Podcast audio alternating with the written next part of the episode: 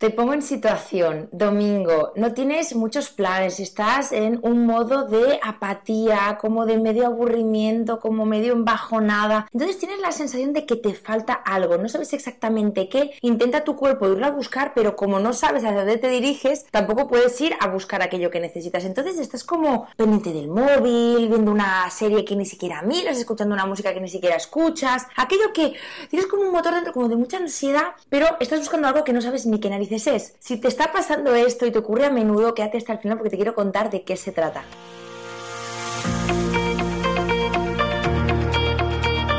Encuentra inspiración para irradiar la autoestima y autenticidad que necesitas para traer las relaciones que mereces.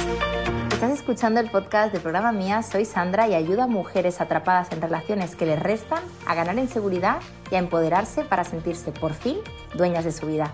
Me encantará compartir contigo lo que a mí más me ha ayudado.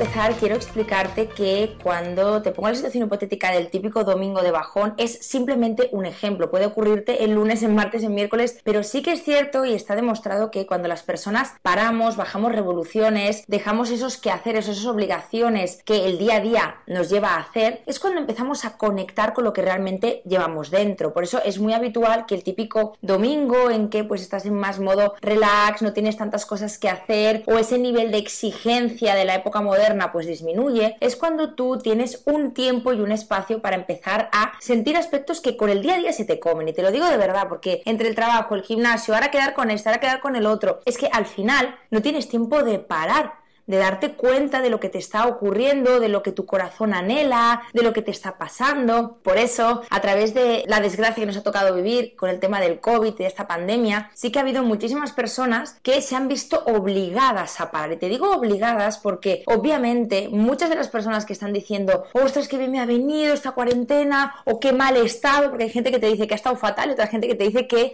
ha sido lo mejor que le ha ocurrido a nivel introspectivo, ¿vale? Sí que es cierto que en su día a día seguramente no hubieran encontrado encontrado el tiempo y el espacio para pararse, para sentir. Y te pongo un ejemplo muy chorra para que lo entiendas. ¿No te ha ocurrido nunca que solamente con un silencio tú has podido conectar emocionalmente con algo? Muchas veces cuando tenemos esa verborrea constante, cuando intentamos llenar cualquier hueco de silencio con palabras, con cosas que decir, es porque también queremos evitar que haya un ¡pam! Un bajón para que esa emoción entre. No sé si te ha ocurrido, pues a lo mejor que te estás despidiendo de alguien y es como que lo intentas llenar todo pues con, con palabras, con cosas que decir, ¿no? Porque sabes que si hay un silencio, que si hay una mirada, pues vas a empezar a conectar con emociones que a lo mejor en ese momento no te apetece conectar o por lo menos no te interesa que esas personas lo vean. Pues esto es un poco lo mismo. Por tanto, no es que el domingo, quiero aclararlo, te den bajón, sino que el domingo es el espacio óptimo pues para que tú bajes revoluciones y cuando bajas revoluciones es cuando te das cuenta de cositas importantes que te digo, igual sería ideal que te pudieras dar cuenta de esto y no solamente un domingo, sino cualquier otro día de la semana. Igual sería ideal que no tuviera que venir una pandemia para conectarnos, sino que tuviéramos la habilidad de hacerlo, porque eso querría decir que estamos buscando un ritmo vital que nos ayuda también a, a saber qué sentimos, a saber qué necesitamos, porque si no paras, al final es que es imposible que tú puedas enfocarte de nuevo. Y por eso exactamente existe la tristeza. La tristeza que tan repudiada está hoy en día por la sociedad es una emoción que lo que hace es invitarte a recluirte, ¿no? A entrar en la cueva, a taparte con la manta, a hacerte tu infusión, a bajar revoluciones, a apagar el teléfono, para ir hacia adentro. Entonces, la tristeza sirve precisamente para pedir ayuda si lo necesitas y para también saber qué te está ocurriendo, para luego tú coger energía y hacia aquello que tú has deducido que te ocurre. Si estás todo el rato pa, pa, pa, pa, pues obviamente es muy complicado que tú puedas reflexionar sobre tu sentir y sobre tus necesidades vitales, ¿sí? Dicho esto, vamos a empezar a explicar qué es lo que puede ser que te esté pasando. Y este vídeo la verdad que tenía muchísimas ganas de hacerlo porque yo siempre os digo, ¿no? Que hay que estar bien en soledad, que no hay que buscar ese amor constantemente fuera que no nos sabemos dar nosotras, que tenemos que saber estar bien con nosotras mismas. Y sabéis que soy una fervorosa defensora de esta teoría, pero la verdad que me he cansado un poco, me he cansado un poco porque me he dado cuenta de que muchas veces cuando hay teorías que entran muy a tope en redes o, en vídeos de YouTube o lo que sea, pues al final nos acabamos polarizando, ¿no? Y te quiero contar un poquito mi preocupación. Fíjate que es muy frecuente que cuando una mujer o un hombre ha estado en relaciones muy turbias, en que no se ha respetado, en que sus límites ha dejado que se rebasaran, en que se ha colocado en una posición indigna, etcétera, etcétera, etcétera. Luego cuando hemos dado tanto, cuando nos hemos sacrificado tanto, cuando nos han hecho tanto daño, es súper habitual que nos vayamos al polo opuesto de no quiero necesitar de nadie. Solamente conmigo quiero estar bien. No quiero que nadie perturbe mi paz interior. Entonces lo que hacemos que es, pues empezamos a distanciarnos de los afectos, de los afectos que quiere decir, pues ablandar nuestro corazón, dejar que alguien nos despierte cosas. Recuerda que para enamorarnos tiene que haber una posición de apertura. Es muy complicado que alguien se enamore y está ahí súper engarrotado en su casa, ahí con los gatos, que le arañen la puerta, ¿no? Porque al final el enamoramiento requiere de que tu corazón pues esté en una tónica de apertura, de ver qué puede venir, incluso de abrazar lo que el otro te puede ofrecer. Entonces, el enamoramiento, al igual que el amor, ¿no? También, pensáis que el enamoramiento es el primer estado y luego llega el amor, que además, para que el amor llegue, el enamoramiento tiene que caer y reconvertirse en este amor, es necesario que se dé todo esto. Entonces nos hemos polarizado muchas veces de, lo he dado todo y ahora ya no doy nada, lo he compartido todo y ahora ya no quiero compartir nada, ¿no? Y esto también nos pasa incluso con el tema del machismo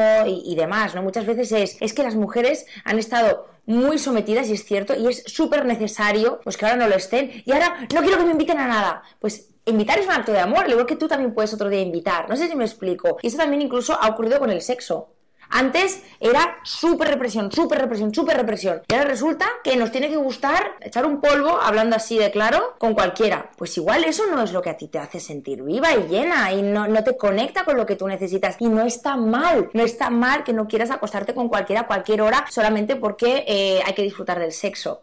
Entiéndeme con lo que te digo. Entonces, esto va también de ir en contra de estas polaridades que se generan. Cuando tú, por ejemplo, estás bien contigo misma y te sabes dar amor, obviamente hay una cosa que es el amor propio y otra cosa es el amor ajeno. Y te tengo que recordar que tú no estarías viva, ni yo estaría haciendo este vídeo, si no hubiera habido una madre, un padre, un cuidador que nos hubiera dado amor. Y ese es el amor ajeno. Y para estar bien, para estar vivas, para estar psicológicamente sanas, necesitamos de amor ¿Cuál es el error? Que todo el amor de tu vida recaiga en el amor ajeno, que seas una depredadora de amor ajeno. Entonces, lo que te quiero decir es que el amor ajeno, irlo a buscar, está bien. Y ahora dirás, ¿y qué narices tiene que ver esto del amor ajeno, Sandra, con el domingo de bajón? Te tengo que contar que muchas veces ese bajón, esa apatía, ese aburrimiento, esa ansiedad de estoy buscando algo que no sé qué es, es un anhelo de amor. Un anhelo de amor quiere decir que tengo ganas de piel, tengo ganas de afecto, tengo ganas de llenarme de algo intangible que es un sentimiento, que es de amor. Y eso es súper bonito porque tú eres una persona que has nacido siendo amor y tú eres sana mentalmente porque en su día recibiste amor y por el hecho de ser adulta no tienes que dejar de recibir ese amor. Obviamente cuando somos adultas representa que tenemos la capacidad y por eso existe mi canal y por eso existen nuestras redes sociales de podernos ofrecer nosotras mismas aquello que en su día nos daban otras personas.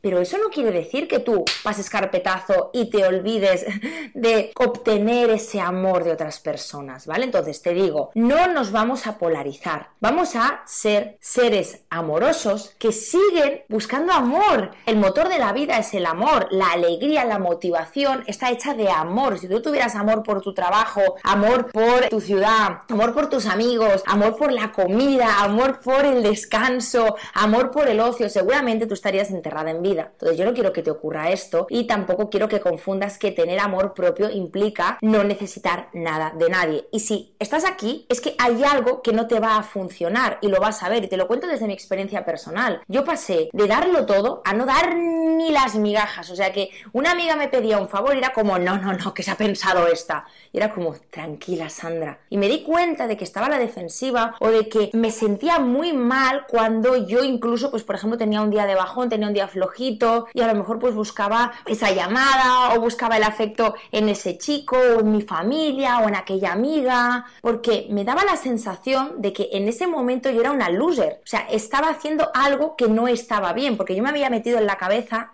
que si yo estoy bien conmigo misma, si yo soy una mujer empoderada, si yo tengo autoestima, yo no tengo que necesitar esto porque me lo puedo dar yo. Entonces, obviamente, lo que hacía que era planificaba un día excepcional conmigo, pues cocinaba, pues igual me iba a pasear o me daba un buen baño y eso era fantástico y está súper bien. Ojo, es que quiero que entendáis bien este vídeo. Es genial tener amor propio, pero te estás olvidando de que el amor ajeno es algo que también necesitas y que es chulo si lo utilizas bien. Lo que intento decirte que de ser una dependiente emocional que no se ama a necesitar a los tuyos, es que hay este cacho. Entonces, vamos a situarnos en una tónica adecuada. Ten en cuenta que si tú tienes ese amor propio, si tú te sabes dar lo que necesitas, también darte lo que necesitas implica ir a buscar aquellas relaciones afectivas que te hacen estar bien. Por ejemplo, imagínate que tú estás embajonada, imagínate que tú tienes necesidad de afecto de piel. No hace falta que tú cojas y llames a ese chico que no te está respetando. No va de esto, va de amor. Y el amor no solamente es el amor romántico, el amor rojo, sino que hay muchos tipos de amor. Muchas veces necesitamos meternos en la cuevita y que alguien de nuestra familia o algún amigo o alguna amiga o alguna persona de confianza pues esté con nosotras, le podamos confesar aquello que nos está preocupando. Y te digo yo que eso te recarga pilas a tope. Y si no, dime tú, ¿cuántas veces has estado embajonada? ¿Has llamado a aquella amiga que es amiga de verdad? Porque esto te lo digo, no tiene que ser a cualquier precio. El amor ajeno tiene que ser un amor de calidad y usado bien es ideal. De hecho, la tristeza, como te decía antes, es una emoción básica que aparte de acompañarnos a ir hacia adentro y entender qué nos está ocurriendo, lo que te ayuda también es a pedir ayuda. Y fíjate que un acto de amor propio también es pedir ayuda en ese amor ajeno porque te estás dando el permiso de situarte como una persona, como un ser humano de carne y huesos que al final necesita de otras personas para recargarse. Necesitas de ti y necesitas de otros y eso no quiero que lo olvides. Entonces no quiero que confundas esto con, ya claro Sandra, pero es que tú siempre dices que no podemos buscar en ese hombre el amor propio. Claro, efectivamente, porque es que si tú delegas en ese hombre todo lo que tú vales, ahí estás corriendo un riesgo muy grande porque le estás diciendo a ese hombre, toma mi autoestima, mi valor, haz con lo que quieras. No se trata de esto. Se trata de amarte, de saber estar sola, de disfrutar y de saber disfrutar en momentos en soledad. Pero hay días en que es chulísimo, es súper nutritivo y es un acto de amor hacia ti misma pedir ayuda, rodearte de personas que te están llenando. Fíjate que te digo que, volviendo a mi experiencia, yo lo pasé tan mal incluso con relaciones de amistad en dependencia que yo llego a un punto en el que cuando tú llevas toda tu vida contando toda tu intimidad a personas muy cercanas que además te han hecho daño, porque al al final yo no tenía secretos, era como todo para ti, ¿no? Entonces, ¿qué ocurre? Que yo me hice como una especie como de, de, cascarón para que nadie viera mi vulnerabilidad, para no ser dañada, que implicaba no contar mucho de lo que me ocurría. Entonces era todo para mí, todo para mí, todo para mí. Entonces, claro, obviamente, cuanto menos expuesta estás, yo pensaba, menos daño me van a hacer. En ese momento era muy inconsciente, porque yo no lo hacía adrede. Años después me di cuenta de que realmente yo no estaba intimando, yo no conectaba incluso con amigas íntimas o con gente de mi familia, como puede ser mi padre, mi hermana o mi hermano, porque yo presentaba una imagen hasta aquí, pero yo no dejaba que los demás entraran en mi mundo, porque mi experiencia vital había sido de cuanto más doy, cuanto más me abro, más daño me pueden hacer y más van a descubrir mis vulnerabilidades. Por tanto, yo me hice ese caparazón de amor propio, amor propio, amor propio. Y eso sinceramente es una mentira, porque es que me di cuenta de que el amor propio es maravilloso, pero también el amor propio implica reconocer que tú estás hecha para recibir amor ajeno y para también darlo, porque si no, se va generar ahí un vacío. El vacío llega cuando tú no tienes intimidad ni contigo ni con personas importantes de tu vida. Tener intimidad no implica llamar a tu amiga con la que es una colega, con la que sabes que no te comprende, con la que sabes que está llena de frustración, con la que sabes que le vas a contar un tema y te va a meter ahí el tornavís. No, no, eso no es amor ajeno ni amor propio. Eso es desesperación. Y cuando te digo esto, quiere decir, selecciona bien con las personas con las que quieres intimar. Pero recuerda, tú naciste sin amor y tú te nutres de más amor. Simplemente lo que te digo es que escojas bien esa fuente de amor, porque si tú tuvieras a tu niña al lado, y estuviera tristona, no solamente a lo mejor estaría contigo dándote abrazos, sino que a lo mejor le dirías, mi amor, ¿por qué no preparamos una cena chula y que venga pues Pepito, fulanita y que le podamos contar esto hasta el punto en el que quieras, ¿no? Y vamos a estar acompañados, ya verás qué chula esta fiesta. Y seguramente tu niña va a decir, ay, qué guay. Selecciona bien a las personas que tienes a tu alrededor, pero no te creas esta mentira de que tú sola puedes con todo, sola, sola, sola, que es que al final van a venir los gatos y te van a rascar a tu puerta. El vacío nace de esa falta de conexión, ese anhelo de amor. Búscate esa estructura contigo misma, abrázate a ti misma, date lo que necesitas. Darte lo que necesitas también es apartar lo que no necesitas y darte lo que necesitas también es ir a buscar a personas especiales en tu vida y a establecer afectos de verdad, porque compartir es lo más maravilloso que hay en esta vida. Deja de pensar en que el vacío solamente se puede llenar con amor romántico. Y te repito, el hecho de querer compartir, de desear intimar, muchas veces incluso con ese café o con esa copa de vino, con una amistad o ese abrazo por parte de tu padre o de tu madre. Tú sabrás tu historia, tú sabrás las personas que para ti son tu núcleo duro, pero de verdad, déjate amar y permite que los demás también sepan en qué sintonía estás, porque eso es lo más maravilloso que te puede ocurrir. Y eso no implica ser una perdedora, eso no implica que no te sepas amar. Muchas veces es curioso, fíjate que paradójico, que cuando tú aceptes que necesitas de ese amor propio para recargarte también, al igual que necesitas de ti, estarás más cerca de amarte. Así que espero que te haya ayudado mucho este vídeo, espero que no te intentes empoderar desde fuera, no de yo sola, yo sola, yo sola, porque si tú sola estás fantástica, pero tú acompañada también es maravillosa, así que permítetelo. Hasta aquí el de hoy. Si te ha gustado este podcast, compártelo, puede que a alguien le venga bien. Y si quieres estar al día de todo mi contenido, sígueme en el Instagram de Programa Mía y te veo en el siguiente episodio con más amor propio y empoderamiento para ti.